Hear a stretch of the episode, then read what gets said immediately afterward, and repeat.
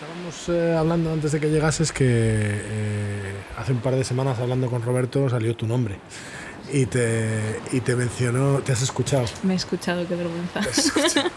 Eh, y decía, contaba cómo tú eras uno de esos casos, de los pocos casos que decía él, en los cuales, ahora, ahora tengo miedo al elegir las palabras, pero bueno, digamos que decía que había que hacer algo más con algunos de vosotros, ¿no? que había que enseñaros otro camino, no vamos a decir el buen camino, pero otro camino. Entonces, tenía curiosidad para empezar, desde tu lado de la experiencia, ¿cómo fue, ¿cómo fue ese camino? ¿Fue una evolución natural o fue un momento de crisis que tienes que buscar algo que no encuentras? ¿O tú cómo lo viviste?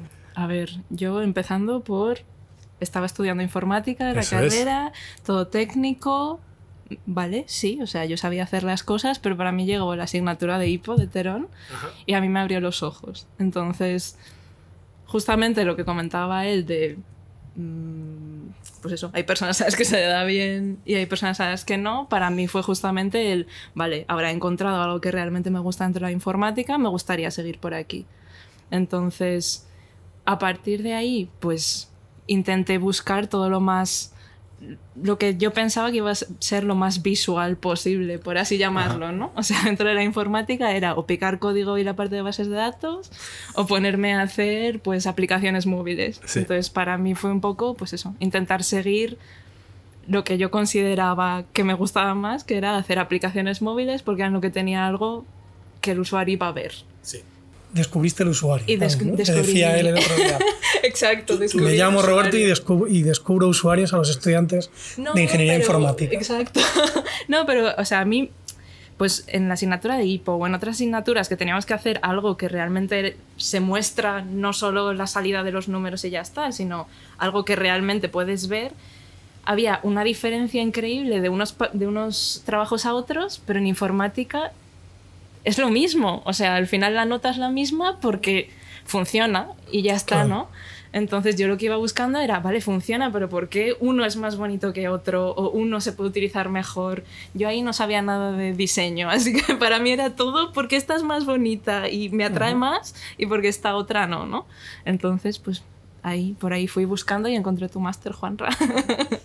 Y tenías ahí tú, de todos modos, alguna sensibilidad en cualquier caso hacia ese tema, que no sé si venía de antes, del arte, o venía de, no sé, o venía por tu, no sé si tu origen eh, materno tiene algo que ver, o, influye de alguna manera. No, digo, me refiero sobre todo a la experiencia estética o a la manera de entender la estética. No sé si lo te lo has planteado alguna vez. No, la verdad es que no. Sí que es cierto que siempre desde pequeña me ha gustado dibujar, ¿no? Entonces entiendo que sí que venían algo de mi gusto propio, de, de que siempre me ha gustado, pues eso, dibujar, fotografía, edición, Photoshop, no sé. Y eso, antes de llegar a la universidad, o sea, que, que tú, pues tú tenías mucho ganado porque tenías una sensibilidad visual que yo, por ejemplo, no tenía. o sea, yo, yo, no era. Yo, yo me tenía. Yo, o sea, yo entré en informática y todo este mundo era o sea, no sabía ni que existía, por así decirlo. Entonces, ¿tú tenías algún recorrido hecho? Cuando yo te digo dibujar, es dibujar en un papel una, una cara y unos pies, ¿sabes? Que tampoco era nada, nada de diseño, por así decirlo. Pero sí que es verdad que, a ver, también te digo, yo antes de entrar en informática me estaba planteando hacer, hacer arquitectura.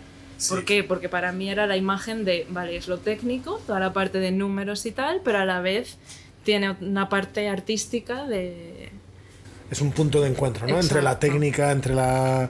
Eso es. La, parte más... Eh, y la parte creativa, o eso sí, de arte. Además es... Eh, bueno, ahí hay un... Yo, esto me, yo lo he oído mucho en mi casa porque eh, mi padre, que es arquitecto, siempre está a vueltas de que es un arquitecto y que es un ingeniero, ¿no? que tampoco vamos a abrir ese melón, pero bueno, pero... porque Sofía que es con quien estamos hoy, se llama Sofía Castaño Isizaka. Isizaka, o Isizaka. Es un apellido japonés, por eso le preguntaba yo este asunto antes. Y, bueno, supongo que sí tendrá que ver ahora sí el hecho de que te plantearas ponerte a buscar trabajo en Tokio hace un par de años. Sí, sí, eso es. ¿Cómo es eso? De ponerte a buscar trabajo en Tokio Vale, porque tú venías, tú habías tenido ya algo de experiencia profesional. A ver, O sea, Sofía hizo primero informática, hizo, luego un máster en, en, diseño de interacción. Eso es. Y luego se puso a trabajar, hizo el programa Vostok también, de Javier Cañada. Sí. Y ya trabajando. Estaba de. Sí. ¿En Barcelona? UX en Barcelona, eso es. Entonces, bueno, mi idea cuando me fui a Barcelona era estar un año y luego después irme a Japón, porque mi mente siempre había estado el ir en algún momento de mi vida a Japón y al final se me alargó lo de Barcelona porque me gustaba mucho lo que estaba haciendo, pero acabé, acabé en Japón porque mi cuerpo me lo necesitaba y tenía que ir. Entonces, bueno, allí estuve un año y medio, primero trabajando en remoto, pero luego después viendo que realmente si quería vivir la vida japonesa tenía que trabajar en una empresa japonesa. Y... Porque además tú trabajabas en remoto, esto me lo explicaste, pero trabajabas con horario Trabajaba con horario español. Ah, con horario español. Es decir, yo empezaba como a las 3, 4 de la tarde y hasta las 12, 1 de la mañana. Con horario, entonces trabajabas con horario japonés, no español. O sea, pero en, Japón con horario español. Ah, en Japón con horario. Ah, claro, es verdad, perdona, es que primero, es verdad, primero te fuiste a estudiar japonés, pero seguías trabajando en remoto para España. Entonces, uh, por las mañanas me iba a estudiar japonés y por las tardes trabajaba. Entonces, ¿Y terminabas a qué hora dices de trabajar? Pues a las 12, 1. Exacto. Que además luego ese, ese, tipo de horarios son trampa porque es eso, a la una no acabas y te vas a dormir y luego tampoco te tiras toda la mañana durmiendo, o sea que es un... Claro, nada, no me daba la vida y entonces ya fue un, mira, necesito ya parar, dejé ese trabajo y dije, bueno, tengo tres meses, mis ahorros me dan para tres meses, si encuentro algo en Japón bien y si no, pues nada.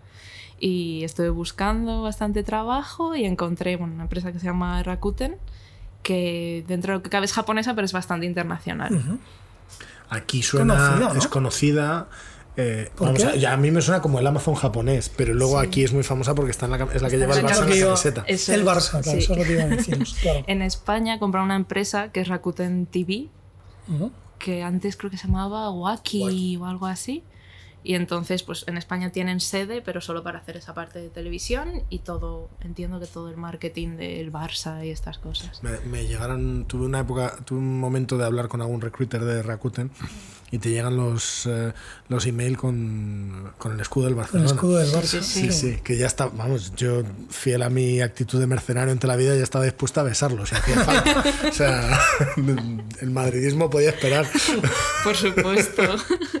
A mí más de una vez me preguntaron, ah, España, eres del Barcelona. Y yo, sí, sí. Sí, por supuesto. En esta oficina sí. sí, sí, te regalaban entradas y ibas a ver al Barça, pero por supuesto.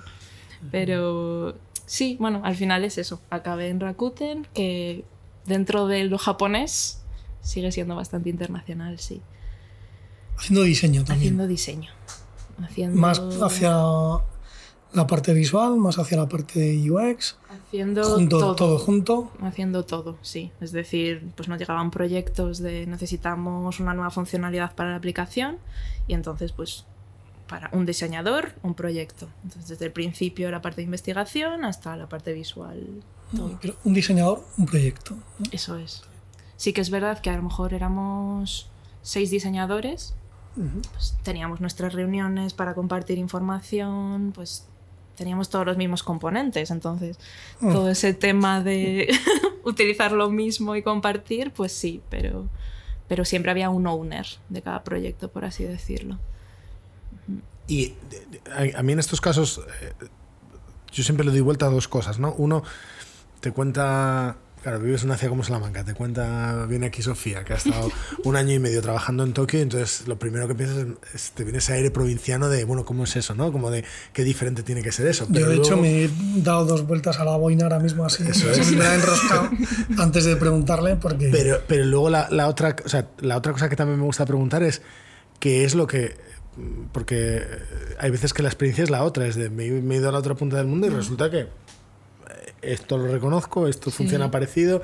Entonces, yo quería preguntarte por las dos, por los, los, choques más fuertes, tanto por contraste como por similitud. Mm, pues a ver, dentro del trabajo, yo creo que la parte que era más...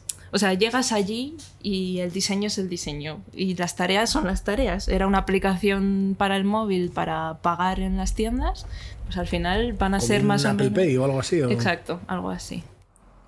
De esto nos vas a hablar ahora, pero termina. sí, es que me estoy acordando de algo que me contaste que creo que es muy interesante plantear. Pues al final las tareas que vas a tener son las mismas que si trabajas aquí para el Santander, quiero decir, o para Apple Pay o para lo que sea. Entonces todo ese, el nivel de tareas y qué es lo que tienes que hacer era lo mismo, pero sí que es verdad que, por ejemplo, algo que cambiaba mucho era el usuario y la forma de, que tienen de pensar ellos, ¿no? Entonces, para mí al principio, los primeros dos meses fue de leerme todos los días los comentarios de los usuarios. Qué bueno.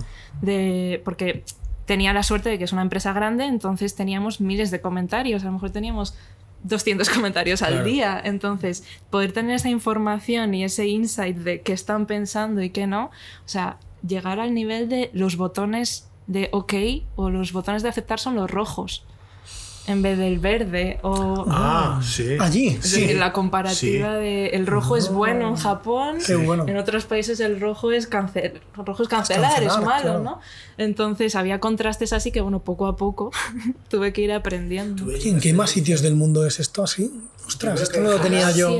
Asia, en Oriente no Asia. Mi experiencia con esto yo tuve que hacer un hice un proyecto de tres semanas en Japón, o sea que ni, ni, de lejos, ¿no? Pero era un proyecto que era una aplicación de bolsa, era una aplicación de trading en bolsa. Entonces, eh, teníamos un producto en Londres, mm, digamos que, o sea, digamos que teníamos nuestro propio producto, pero luego se personalizaba para el cliente. Entonces, en nuestro producto si te subía la cartera tenías un numerito en verde y si te bajabas lo tenías en rojo. Y al llegar allí le tuvimos que dar la vuelta. Exacto que aparte de todo el trabajo manual, luego es que te explota la cabeza, porque ya no sabes lo que estás mirando, lo que va de porque es, o sea, es como es una sensación de descoloque y desde entonces yo me empecé a fijar, alguien me lo dijo cuando llegamos ahí cuando me explicaron esto, dice, tú fíjate cuando hay un crash de la bolsa o cuando sube la bolsa a China, están al revés o la de Tokio, están al revés. ¿Y los semáforos? Los semáforos sí que están en rojo. es que es una cosa. Sí, sí, sí. Es que, es que, es que hay. O sea, hay hay casos, hay, códigos, eso es, hay códigos. Y en el financiero es uno muy, muy claro que cuando las cosas van bien se ponen en rojo. En el financiero y en el de diseño de interacción, porque confirmar y cancelar. Pero al final es más o menos. O porque era una aplicación de ese ámbito. Claro, porque mis números al final, pues es cuando, cuando haces un pago, estaban en negro o en verde o el color que sea. Y cuando recibías algo, tenías un ingreso, estaban en rojo que es completamente lo contrario a lo nuestro. De aquí. Oh, qué bueno. Yo creo que me contabas en cierta ocasión, hablando de. O sea, no sé, yo, yo cuando, me, cuando me contabas que estabas por allí y hemos hablado, no recuerdo ya si fue antes, durante, después, bueno, sería durante o después. Y yo me imagino, pues, Japón como una sociedad súper tecnificada, ¿vale? Y entonces me acuerdo que te pregunté, ¿y cómo hacéis esto de los pagos? Con NFC o... Y tú me contaste algo que igual viene bien que nos cuentes ahora. NFC, ¿qué es NFC? sí, sí, sí. O sea, el nivel de... Les gusta mucho lo tradicional, entonces ahora mismo les estaba yendo muy bien en esta aplicación que estábamos haciendo nosotros porque el gobierno quiere que la gente pague con tarjeta de crédito o con aplicaciones. Es que eso es lo que yo había entendido, que incluso a la tarjeta son reacios. Eso eh, había veces que te cuesta pagar con tarjeta. No se fían. Entonces, en Tokio es normal que en cualquier sitio, bueno, y aún así hay sitios que no, pero la, la tarjeta no la utilizan y utilizan mucho más el dinero en efectivo. Entonces están teniendo unos problemas muy grandes, pero que es que para pagar las facturas muchas veces no puedes pagar con tarjeta por transferencia o lo que sea, tú te tienes que ir al Convini, que es el supermercado de la esquina, a pagar una factura, tú le llevas la factura, y le tienes que dar teléfono, de la luz, de... lo que sea, hasta cosas del gobierno, de... Que eso para mí siempre tiene esa doble vertiente de, por un lado, no me lo puedo creer. Y por otro lado el, y sin embargo funciona. Claro sí sí, no sé si es el hábito pero yo estoy convencido de que si alguien nos está escuchando estará sorprendido también de que así sea esto increíble o por ejemplo en, eh, en las máquinas de sacar dinero. En los ATM en los cajeros en los cajeros cuesta diferente dependiendo del horario. ¿Por qué? Porque tienen a personas revisando los pagos. Entonces, si es durante el horario de trabajo, tiene un precio y cuando es fuera de horario de trabajo a lo mejor es el doble. ¿Que eso aquí en qué momento lo has visto? No te lo planteas, ¿no? O sea, pero tienen alguien, entiendo, como en la sede central del banco, recibiendo... Hombre, espero que dentro de la máquina. no, no, digo dentro de la máquina, pero me estaba imaginando de que no es el... el porque las, solían estar mucho en los supermercados, no es el que, el que está en el supermercado cuidando, es del banco, claro. Entiendo que es del banco, sí, sí, sí. Madre mía, de todos modos, eso yo creo, vamos, estoy recordando ahora el evento que montamos en Londres. Me estaba viendo, sí. El Design Crawl, en el que tuvimos la suerte de contar con. ¿Era Víctor Cornejo? Hugo Cornejo. Hugo Cornejo, perdóname, Hugo, de Monzo, que nos estuvo contando parte del éxito de Monzo en, en, Inglaterra, en Gran Bretaña, y parte tenía que ver con la actualización en tiempo real de los movimientos de tu cuenta y de tus. Es que eso allí tampoco pasa. Es que yo estaba flipando cuando estaba. Pero dices en tiempo. Pero vamos, yo cuando me fui a vivir a Londres, ahí al año, bueno, al año o desde que me fui, las transferencias eran en el día y ahora son casi instantáneas. Y en España seguían tardando varios días. Quiero decir que hay veces que cuando las cosas avanzan olvidamos. ¿eh? No, no, aún así, claro, claro.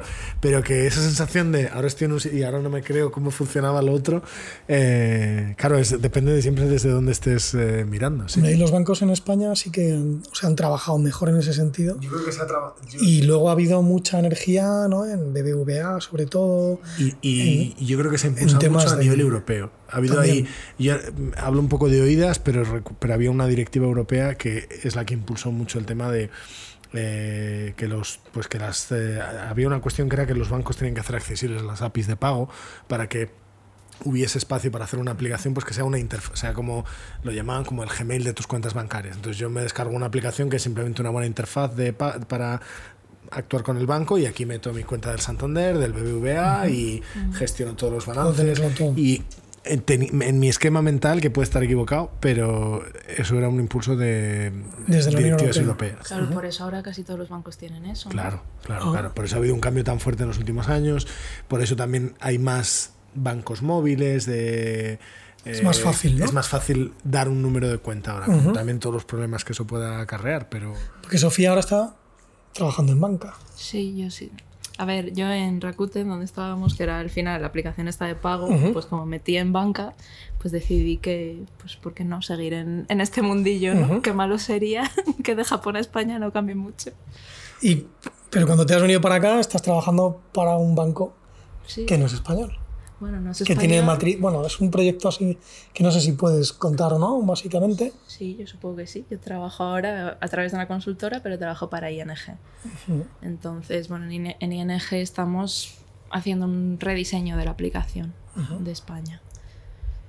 No, no, no te vamos a y no sé qué más No, no, yo, yo, no, no, no le vamos a preguntar más por ahí. Yo, iba, o sea, por, por retomar. No la queremos comprometer. Por retomar un poco a donde empezamos, eh, sí, porque además tampoco, tampoco era nuestro objetivo empezar aquí a hablar de aplicaciones y de diseño y de tal. Yo creo que estamos perdiendo un poco. Yo, ahora lo que me estaba viniendo a la cabeza es esa sensación que tuviste, o esto que me decías de yo he estudiado informática, los problemas, las no, esa parte cuadriculada de ser informático y al llegar ahí pues como que se me abrió este mundo y tal.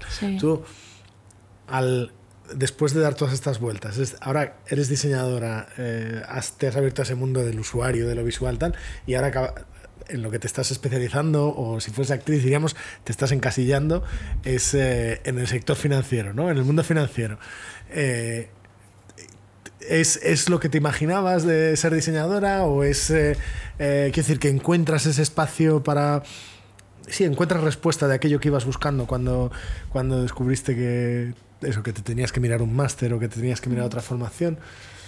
Yo creo que sí, porque al final sigue habiendo las dos partes, ¿no? O sea, aunque esté haciendo, estoy diseñando una aplicación, pero siempre puedes encontrar la parte cuadriculada y la parte más creativa, ¿no? Entonces, justamente el otro día o hoy, escuchando vuestros podcasts, estaba pensando en esto, ¿no? Pero la parte de... Yo creo que la parte de los componentes es lo más ingenieril sí, lógico. Tal. Y yo, aunque esté dentro de la parte de diseño, tiro mucho más a la parte de componentes de, vale, tenemos que tener cinco botones y vamos a usar estos cinco botones en todas partes. Y si hay que buscar en otra pantalla diferente que no encajan estos botones, a mí esa parte me cuesta. Y a otras personas les pasa justamente lo contrario, ¿no? Entonces, que les cuesta adaptarse y meterse dentro del Exacto. sistema. Entonces yo creo que pues dentro de un equipo de trabajo sí que es interesante tener las dos partes. La gente que es más creativa y más loca, porque si a mí me dejas haciendo una aplicación a mí sola, seguramente acabe lo más informático que te vas a echar a la cara, porque voy a intentar sacarle la lógica a todo antes que ponerlo bonito, por así decirlo. Pero es que, uy, acabas de. acabas de. acabas de cerrar el círculo. Con, pero te, iba a decir, porque es que me hace gracia el. tú, porque esa parte de sistematizar, de poner reglas, de. Cuando hablabas ahora de los componentes. ¿Tú crees que cuando dices esa parte más ingenieril del esa parte más ingenieril, tú sientes que está fuera de lo que es normalmente el diseño o que el diseño se nutre, o sea, el diseño tiene esa perspectiva de poner un sistema, poner una lógica, poner una, una no sé, ah, repetibilidad. Ya. Eh, porque a mí un poco Tú lo ves de forma natural. Para ti es no algo natural. Porque a, mí, yo es la sensación que tengo, que es parte del diseño. sí, sí, que, por supuesto. esto que decimos de que es más de ponerlo bonito, el, que luego lo que nos gusta es decir, esto que acabas de decir tú, me parece más de diseñador que de ingeniero. Es decir, voy a tener dos botones y a dos botones me voy a atar, o voy a tener estos tamaños de letra y a estos me voy a atar. El ponerme unas cadenas y luego jugar con esas cadenas puestas. Mm.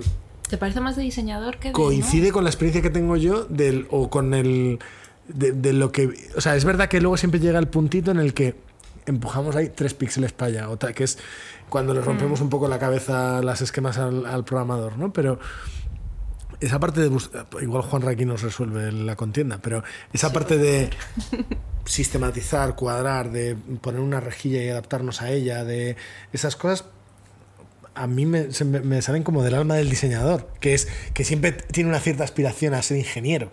O sea, no a lo mejor no en la parte técnica o arquitecto, eso es. De... no, pero yo creo que sí, vamos, desde mi punto de vista, parte de, o sea, es, es, algo muy natural, yo creo, para el diseñador el, el someterse a ese tipo de, de límites, de normas, de intentar organizar, de que no se vaya de las manos, el sistema se ha de pensar no solamente en cómo va a quedar el producto final, que a lo mejor tiene más que ver con una visión como la que veíamos con Sara en el primer, en el primer capítulo de esta saga, ¿no? Eh, en donde, bueno, pues claro, en, el, en, el, diseño a lo mejor de la publicidad se va al tiro más corto, se va a una cosa mucho más, más potente, más contundente, pero que no tiene la necesidad de la continuidad. Y aquí al final no dejamos de construir como pequeñas máquinas o pequeños engranajes que hacen que funcionen después máquinas, ¿no?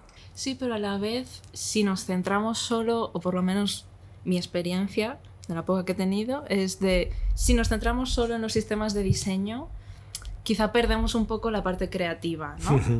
Entonces, por eso digo que yo muchas veces me centro más en tenemos que hacer esta pantalla con estos componentes y ya está. Y, necesito a veces a la otra persona que diga, vale, pero, o sea, vamos a intentar. Es que me sigue saliendo ponerlo bonito. Pero... Bueno, perfecto, pero, pero aquí, aquí estábamos hablando fuera de, fuera de micro de el tono que le queremos dar a esto, porque todavía estamos descubriéndolo y precisamente queremos eso, es un poco de, bueno, pues que nos sintamos libres para decir cosas. Y, el otro día, habla, bueno, si has escuchado a los otros, además, te darás cuenta de que, de que hemos, hemos hablado de, la cualidad del diseñador en, la capacidad de ponerlo bonito, precisamente, ¿no? De, que yo creo que está muy bien, yo creo que hay que presumir también de ello, no pasa nada. Aunque, que, aunque, o sea, aunque quepan muchas perspectivas y todas ellas sean necesarias. Porque espero algún día pillar aquí a, a Rubén Huidobro, por ejemplo, que me estoy acordando de él ahora, ¿no? Y precisamente hablando de este tema, y claro, su perspectiva es otra completamente distinta, está mucho más centrada en la investigación y en la experiencia de usuario, y en la parte de investigación. Pero que es perfectamente complementario y, necesario con toda esta perspectiva. Y que es diseño también, yo creo. Hablábamos el otro día, se nos escapó vivo Roberto cuando le preguntamos sobre si existía esa sensibilidad hacia la belleza en la ingeniería, y claro, él dijo que no pensando en ese plano visual, pero anda que no hay diseñadores presumiendo de mira qué limpio es mi código, mira con esta línea de código todo lo que he hecho y al final hay una esencia que, es eso, que es esa conexión entre lo ingenieril y el diseño de con muy poco, mira lo que puedo hacer solo con una línea de código, es igual que mira lo que puedo hacer solo con un círculo o solo con un cuadrado verde, ¿no? Es eh, ahí hay algo que es común, lo que pasa es que lo expresamos por, eh, por, vías distintas. Ahora que hablamos de código, eh, tú, no voy a repetir la pregunta que hizo Roberto la semana pasada, pero bueno, sí, la voy a repetir. Uno, tú te sientes, te sientes más diseñadora que ingeniera, o sea, te sientes diseñadora o ingeniera. Y dos, que, que si, si, bueno, primero respóndeme a esa, porque estoy anticipándome la respuesta. Es trampa, es una Pues trampa es que escuché eso. tu respuesta y me siento muy identificada con Vale. tu respuesta.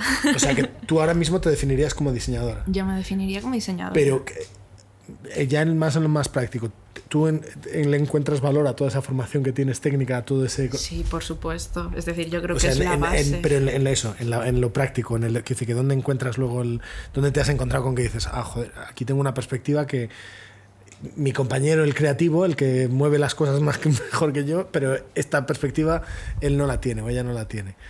Yo creo que me ha ayudado mucho sobre todo a poder trabajar con los técnicos, ¿no? O sea, a nivel de defender tus ideas delante de los desarrolladores, de que te digan no, no se puede hacer y que tú le digas, pero a ver cómo no se va a poder hacer.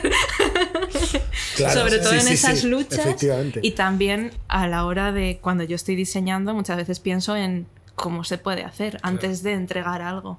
Entonces por eso también quizá por eso voy a a, a lo que yo había definido como componentes, ¿no? Pero yo creo que yo me encasillo mucho más en lo que sé que se puede hacer, que a lo mejor me limita a no entregar algo que es súper loco, porque desde mi punto de vista creo que no se puede hacer. Entonces me estoy limitando un poco desde mi conocimiento técnico, por así decirlo. Sí. No se puede hacer o no hay presupuesto o no hay tiempo, que suele ser el mayor A limitador. ver, Bueno, hacerse todo se puede eso hacer es. en la vida, Joder, sí. pero... Claro, Sobre, to- sobre todo en digital. Que Exacto. es en, eh, me encanta la frase esa de no se puede. Esto no se puede hacer. Claro.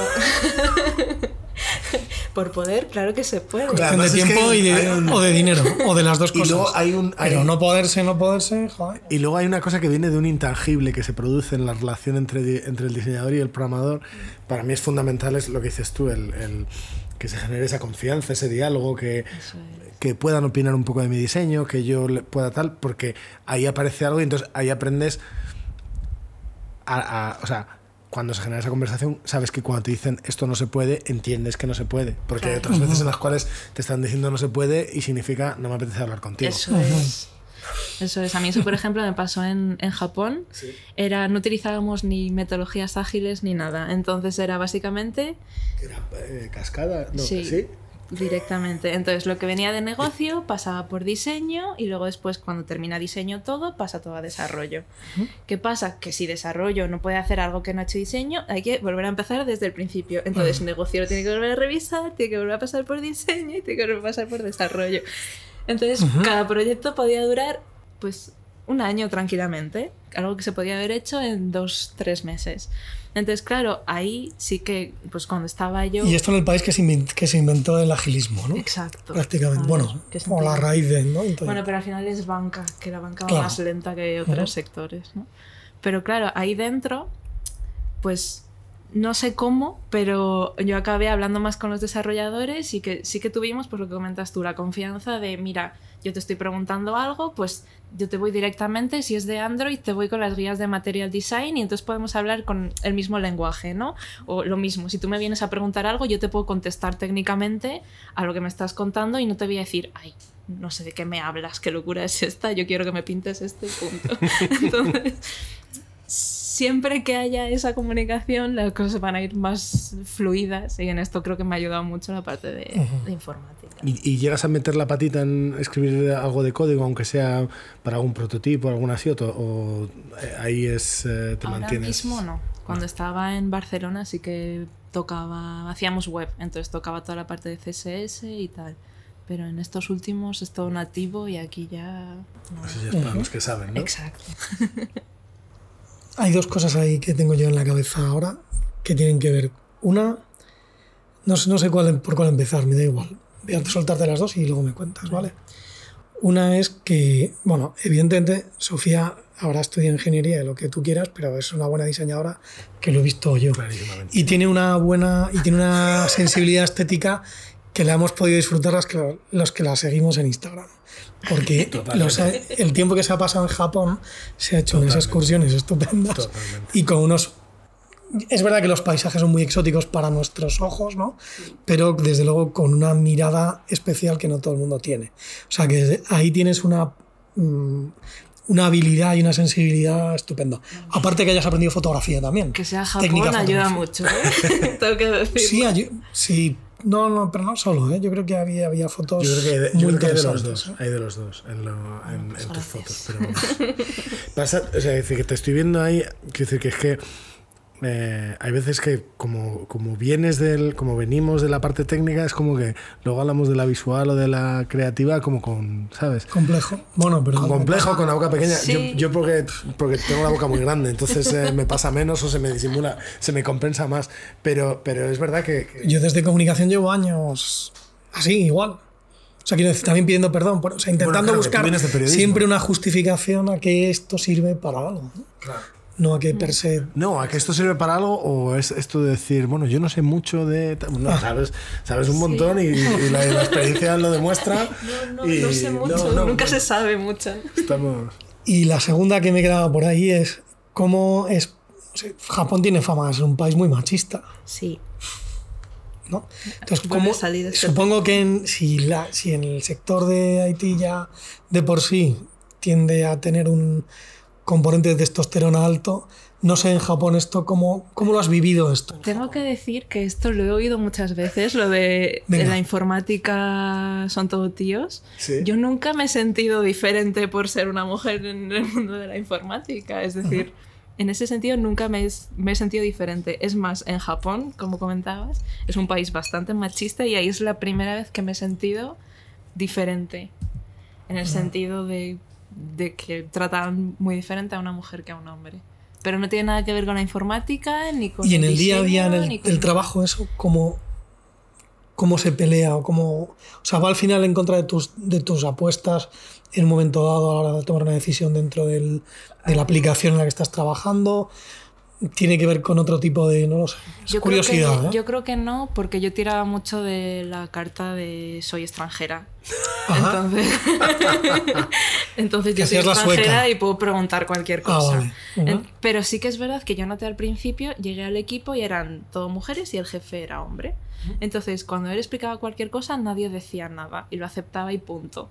Y yo llegué allí como la última y haciendo un poco la loca, pues, oye, pero ¿y por qué esto? Oye, pero ¿y por qué tal? Y así, pues bueno, desde el principio siempre me he hecho un poco la loca y... Rompiendo el juego, ¿no? claro. Entonces, pues, teniendo esa ventaja se puede trabajar mucho mejor. Pero sí que es cierto que, que notaba mucho eso, que cuando cuando era un hombre el que decía las cosas, como que quedaba mucho más aceptado y ya está. Y si era una mujer, le, le, decían mucho más. Que eso nunca me había pasado en ningún otro sitio. ¿Y acceso a puestos directivos? Acceso a puestos directivos era mucho más difícil siendo mujer. Es decir, sí, cuanto más arriba, los porcentajes podían llegar al 0%, por supuesto. ¿Y hay algún.? Porque esa es mi. Quiero decir que a, lo mejor si lo intento mirar en España, por supuesto notas un cambio generacional, ¿no? De que y ya ni tan jóvenes, que, que ya, que decir, yo reconozco ya muchos avances en la generación de mis padres, de, eh, eh, ¿se ve alguna algún frente generacional como intentando plantear las cosas de otra manera o es un porque es, es una cosa que no termino de tener clara si le queda tiempo así o si a lo mejor en una generación podemos eh, a ver, yo lo que vi es que la gente dice, sí, las cosas van cambiando, pero es que, claro, los cambios son lentos. O sea, hay que esperar, hay que ir poco a poco. Pero si piensas así, nadie, nadie va a cambiar. Si Estás hablando de Japón, ¿no? bueno, pues si te sientes identificado en España, imagínate en Japón. Es decir, no veía mucho cambio. Sí, sí de norma general, o sea, todavía había bastantes mujeres que terminar la carrera, su objetivo era casarse y tener hijos y no trabajar en la vida. Que eso en España es como impensable, ¿no? Sí. Entonces, no sé hasta qué punto, si cambian las cosas, va a ser por necesidad, porque no van a dar los sueldos para que la mujer se quede en casa y el marido trabaje solo. O, o se va a quedar así para siempre, no lo sé. Es curioso, es que es una cultura... Que también ahí sería analizar si en España pasó eso. Bueno, pues... Vamos, yo me arriesgaría a decir que sí. O sea, quiero, decir, la vida está montada... En España la vida está montada en general para que haya dos personas que estén aportando su sueldo y, y, paguen, pasen por caja con todo lo que tienen que pasar, porque una persona sola yo creo que tiene que cambiar su nivel de vida bastante para poder afrontarlo en sueldos medios, vaya. Mm. O sea que probablemente haya pasado algo parecido. Sí. Pero bueno, pero también es verdad que independientemente de que eso sea cierto, ha tenido que ser acompañado de un cambio cultural que en España tampoco, tampoco había en otros momentos, ¿no? Y que ahora mismo pues es muy... mucho, se toma con mucha más naturalidad a pesar de que, que camino por recorrer. Por, eso preguntaba lo de la generación, porque estoy de acuerdo contigo, que sí, es verdad que si esperas a que venga una generación nueva para hacer algo, oye, pues si ves el problema ahora lo puedes afrontar. Pero también es verdad, también entiendo que eh, oye, pues es que al final la cultura tiene un peso muy fuerte. Entonces, si te has, si te has criado viendo como normales según qué cosas, hombre, luego a todos los adolescentes les gusta llevar la contraria a los padres, pero eh, pues a lo mejor necesitas que esos adolescentes sean un poco rebeldes y los siguientes un poco más y los siguientes un poco más para ir moviendo un poco, no lo sé, ¿eh? estoy, estoy además me estoy metiendo en algo que no es mi terreno, o sea que... A ver, yo no sé muy bien tampoco, pero por ejemplo, yo cuando llegué allí empecé a trabajar en marzo y fue justo el Día Internacional de la Mujer, que es el Día Internacional en todos los países se les da bastante bombo a este asunto. Yo llegué allí, había un evento en la empresa y dije, uy, mira, qué bien, es, mentira esto de que, es, de, que de que Japón es machista. Se llevaron a dos jefazos, un hombre y una mujer. El jefazo empezó a decir que que bueno, que es que esto es mentira, que es que, que, no hay machismo. O sea, por favor, que las cosas. Está claro que hace años sí, pero que ahora las cosas van cambiando. Que, que él cuida a sus hijos, por ejemplo.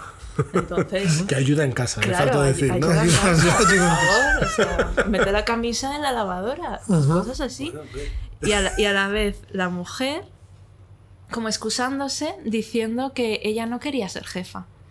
Que a ella la han hecho ascender que ella, porque en Japón se ve como muy mal que la ambición, la ah. ambición que es como muy agresivo, eres una persona no eres una buena mujer si eres ambiciosa, por así ¿Se ve mal la ambición en una mujer o en, en, una mujer? En una mujer, por supuesto. En una mujer, en el hombre no se ve mal.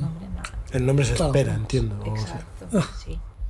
Entonces, claro, o sea, llegar allí, encontrarte con el Día Internacional de la Mujer y que haya una mujer que te diga que ella no quería ascender y un hombre que te diga que no hay ningún problema, y esto es el Día Internacional, el evento en el que van a ser la gente con mente más abierta, pues, pues es alucinar un esa es la respuesta.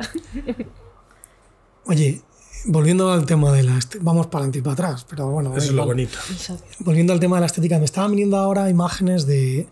Pues imágenes de, de Japón, así, del Japón más tradicional, del más supermoderno, del más gamberro de las tribus urbanas, de, no sé, eso, la, verdad es que yo creo que la experiencia estética de estar allí, y de estar en un sitio como Tokio y viajar como has viajado luego tú también por el resto de las islas, eh, tiene que ser increíble, no sé. O sea, tú, tú te has criado en, te has criado aquí, en Salamanca, en, en, el campo charro, te has criado, o sea, rodeada de encinas que ahora mismo están, para que os hagáis la idea, en esta época del año, que tanto se presume de la Toscana, pues aquí tenemos unas encinas verdes, verdes, verdes, con el suelo completamente amarillo, no tenemos cipreses, tenemos encinas, pero, pero es un paisaje fascinante, pero claro, aquello rompe los esquemas mucho, ¿no? Y sobre todo esa mezcla de lo tradicional con lo moderno. Sí. Bueno, pues así acabé haciendo las fotos de Instagram porque necesitaba compartir eso. Pero ya que comentas eso, yo con lo que más alucinaba era con, con la publicidad, con los anuncios, es decir, temas como estás viendo la tele y ves un anuncio de, de anime, de dibujos, pero que está enfocado para adultos, que eso en ningún otro país lo verías como lo más normal. Lo máximo que ves es que el Red Bull me da alas con dibujos, pero para allí es lo más natural del mundo final son cambios así, pequeñitos. Yo notaba mucho, incluso en la estética, o sea, no sé si me pasaron algún artículo, pero la estética la, la vi siempre como mucho más recargada, estaban todavía muy en el, mucha sombra, mucho degradado, mucho volumen, en, como el como ese, no sé si es, más que es que un morfismo, la web 2.0, aquella que todo eran brillitos y eran tal, es como si siguiesen ahí, incluso eso, a mí me pasaron algún artículo que esos detalles eran importantes porque había una percepción de calidad hmm. en ese tipo de ornamentación visual y, y es, es, chocante, es, eh, porque, porque aquí en Europa es, la tendencia es más hacia lo minimalista. Luego, igual si te vas a, a América son excesivos, pero más como de los plateados y de los brillos. Y en Europa es donde vivimos el, lo más aplanado, perdón. Y pero es, es, muy curioso, ¿no? O sea, entonces tú lo que planteas es que la estética general allí es, es mucho más rica también. Sofía. Mm. O es porque, claro, o sea, convive, convive ese minimalismo también que viene al final de una cultura más zen o tal, ¿no? Sí, con las dos cosas. Otro tipo de... Con lo mismo que comentas tú de lo tradicional y lo nuevo en edificios por la calle, pues pasa lo mismo con la web. Claro. Porque yo me estoy hablando ahora mismo de, de trabajos entregados por estudiantes chinos en el, en el máster, ¿no? y, y, sobre todo en la parte, cuando les pidas a lo mejor que hicieran una actividad de benchmarking y compararan con otras aplicaciones suyas, ¿no? es que era completamente distinto. O sea, Pero y era muy a ver, para nosotros sería muy, muy hortera, podría decir. O no, no, sé si se acerca. Pero este es un tema del que me gustaría, Raúl, ahí, que no, lo que no sé es, así se te ocurre a ti también, Sofía, con quién podríamos hablar de algo de este tema, porque es como eh, esa, ese criterio estético es tan diferente en función del lugar en el que te has criado, en el, de tu cultura, ¿no? Y como en, en países, por ejemplo, estoy pensando en la India, Estoy, pensando en Pakistán, toda esa zona. Eh, estoy pensando en China. En Japón, yo en Japón le tenía puesto la etiqueta más del, del minimalismo, ¿no? Pero, convive con tal. Pero yo, yo si no hay más que ver un bote de fideos, a lo mejor de. Claro. yo la sensación en la lectura que hago es que es justo lo que dices tú, que en función del entorno cultural. Pero la no, también Perú, toda la zona de, de, de, de Sudamérica, y de Centroamérica, que tiene también otra riqueza ornamental que es exageradísima y cromática, ¿no?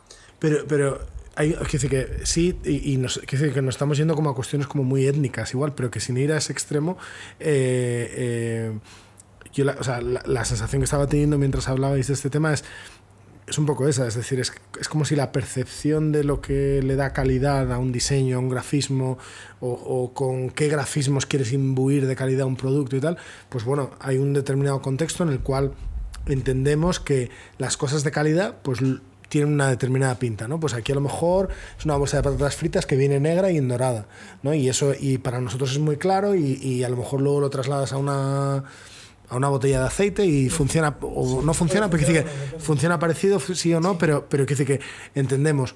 Yo, yo la lectura que hacía dentro de que no la entendía es que había una determinada estética gráfica, que es verdad que luego tienen ese minimalismo, pero que tendía hacia unos manierismos, por así decirlo, y luego, por ejemplo, hay otro, yo creo que reconocemos Japón como que nos queda muy lejano, tenemos muy poca influencia cultural de ellos, pero si nos imaginamos eso, la estética, esta estética americana, de ranchera, de letras metálicas que caen, ¡boom! ¿Sabes? Ese, ¿sabes? Esa caricatura que hacía de neón, pero es muy de estas letras en 3D, metálicos, el nuevo Ford no sé cuántos, ¿no?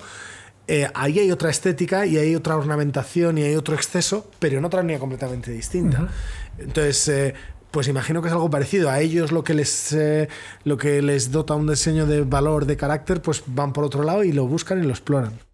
Yo creo que también otra cosa es, pues lo mismo que hablábamos antes de los cajeros, que se han quedado viejunos, por así decirlo, es que ellos siguen utilizando webs que no se cambian. O sea, se quedan ahí. Entonces, lo que a nosotros nos parece viejuno, para ellos es lo tradicional y lo que no han sido capaces de cambiar, porque en cuanto meten algún cambio, hay demasiadas Eso te iba a preguntar, ¿hay, entonces mucha resistencia al cambio? ¿O, qué hay más, resistencia al cambio o, eh, digamos, debilidad por parte de la empresa a la hora de decir, no, no, esta es la versión nueva y aquí nos quedamos? Mm, claro, eso ya no lo sé, porque lo que decida la empresa ya no lo sé, pero sí que he visto algunos ejemplos de han intentado hacer un rediseño, un cambio y ha habido tantas quejas que se han echado para atrás. Wow. Entonces. Sofía es víctima, es una de mis víctimas, junto con Rubén Huidobro también, que, que he hablado antes de él, de los que han ido a Japón, a ti, tú te libraste. Y les he pedido que me sacaran fotos de un cajero automático para ilustrar cuando doy una charleta o para mis clases el ejemplo de Kuroshi Kashimura de la investigación acerca de la estética percibida y asociada a la usabilidad percibida. ¿no? No, acabó de no acabaron de funcionar aquellas fotos. Voy a tener que darle la lata a alguien más, a ver si alguien anda por ahí y nos escucha y nos ¿Por qué? ¿Qué le pasó a esas Porque no... porque me las pediste cuando ya estaba aquí. Porque te las pedí cuando estabas aquí, en efecto. Y tenía muchos brillos, no tenía la sensibilidad quien la hizo que tenía ella. Sí, pero estoy muy agradecido igualmente. Es que no se acaba de percibir. es que el ejemplo de en la investigación de, de Kuroshi Kajimura es, es en unos cajeros automáticos. Entonces tenías, me gustaría poder ilustrar eso de una manera genuina, ¿no? original en el sentido de auténtica, vaya. Y bueno, de momento tiro con una foto que me hizo Rubén, pero que no era de un, eh, de un cajero automático, no era de un ATM, era de un era de un expendedor de billetes, que funciona bastante bien, ¿eh? como ejemplo también, porque tiene unos botones así como muy... ¿Qué es Luego os la enseño. de billetes? De billetes de tren, perdón, en una ah. estación. Sí. Perdón, sí, sí, sí. Ah, me está imaginando. No claro, no, no, me mira que, es que menos mal que me has dicho, porque, claro, claro, un expendedor de billetes en una estación de, de tren o de metro, no, no recuerdo exactamente. Bueno. Pero, pero sí, sí. Hay muchas diferencias, sí. Estamos en el descuento. Estamos en el tiempo de eh, descuento ya, nos hemos pasado un minutillo. Sí. Eh, ¿Se queda por ahí en el tintero algo? Eh, sí. Mm, Dale. Pues eh, por, terminar con un cliché, desde tú, esa experiencia que has vivido, ¿tú se la recomendarías a alguien o, le dirías, sí, tira para adelante o es como... Por supuesto. Por supuesto. Todas las experiencias hay que vivirlas. Qué envidia. Juanra, eres el siguiente, tienes que ir a Japón. Claro, sí, sí, lo tengo, lo, lo acabo de decidir. eh, bueno, pues... Eh... Pues muchas gracias. ¿Vale? decir. Y, eh, y que repitamos esto. Exactamente. Cuando queráis. Venga, que vaya bien.